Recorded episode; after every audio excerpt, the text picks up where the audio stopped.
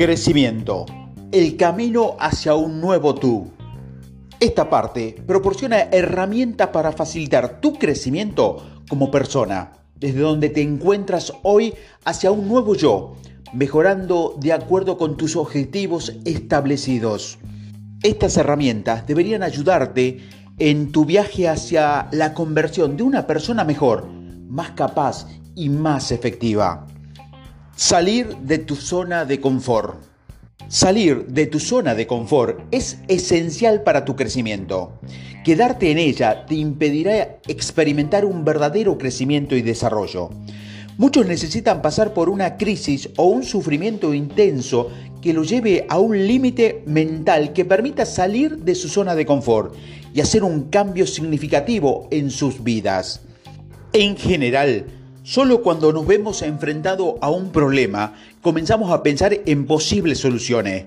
Sin embargo, no tiene por qué ser así. Podemos adoptar el descubrimiento, el cambio y el crecimiento sin tener que llegar al límite del sufrimiento.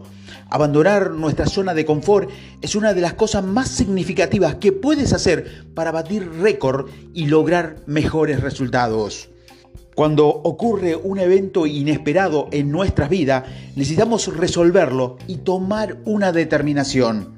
Como entrenamiento para tal sorpresa, imagine diferentes situaciones problemáticas, crisis o circunstancias que simulen diferentes escenarios de presión que requieren ser manejados o superados, o que resuelven esas crisis simuladas mediante el uso del pensamiento creativo.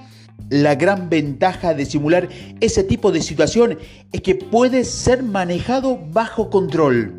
Además, afrontar varias veces tales situaciones refuerza nuestra capacidad para manejar situaciones de estrés, lo que ayuda a lograr mejores resultados cuando estemos ante una crisis verdadera.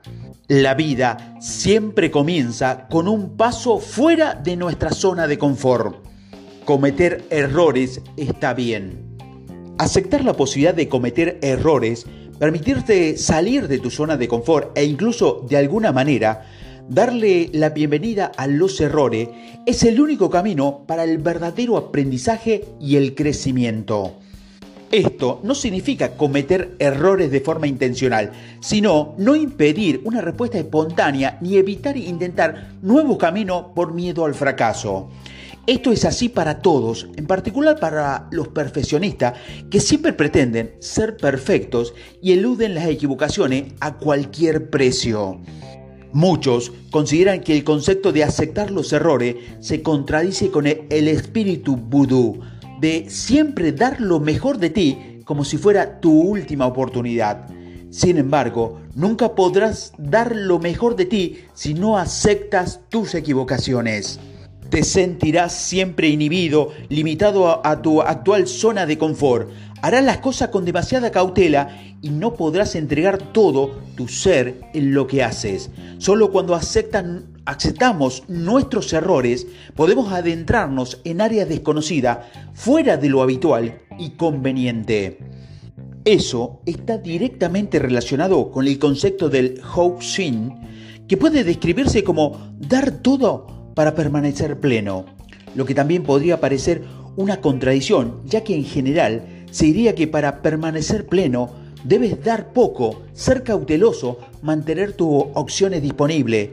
Sin embargo, en las artes marciales, en la vida, al darlo todo, dejarlo ir y aceptar errores, creamos un espacio mental libre que nos permite percibir o evaluar mejor las siguientes situaciones y responder de manera más eficiente al demostrar flexibilidad mental y la conciencia de estar aquí y ahora.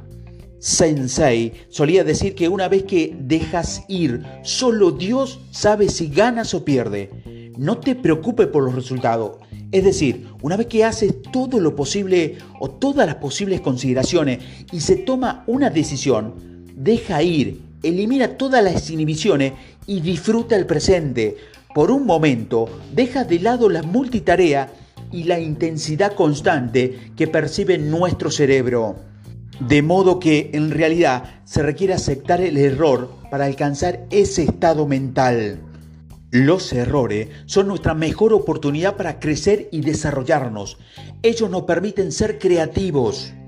Cometer errores te permite experimentar, ir más allá de tus límites y adentrarte en lo desconocido, salir de tu zona de confort, intentar cosas arriesgadas para así ser libre de aplicar los principios básicos de infinitas formas, para encontrar lo que se adapte a tu cuerpo, a tu personalidad, en lugar de simplemente imitar a tus maestros. En vudú decimos que el sensei, el maestro, es como una brújula que señala con el dedo la dirección correcta, pero es el alumno quien debe hacer el camino, experimentar, tropezarse, equivocarse, y si se desvía, nuevamente el maestro le enseñará el camino correcto. Si no aceptas tus errores, solo podrás responder a situaciones con las que estés familiarizado y a las que estés acostumbrado. Sin una circunstancia, no está dentro de tu experiencia, quedarás atrapado y vacilante. Si no aceptas los errores, siempre serás demasiado cauteloso y exigente y no podrás comprometerte al 100%. Sensei señaló que es común que los campeones se vuelvan más exigentes y estrictos y eso es porque se espera que se, que se desempeñen a cierto nivel y temen cometer errores o no logran lo que ellos mismos o su entorno esperan de ellos. Su consejo para atletas competidores era, no lo intentes tanto, solo disfruta y entrega lo mejor de ti.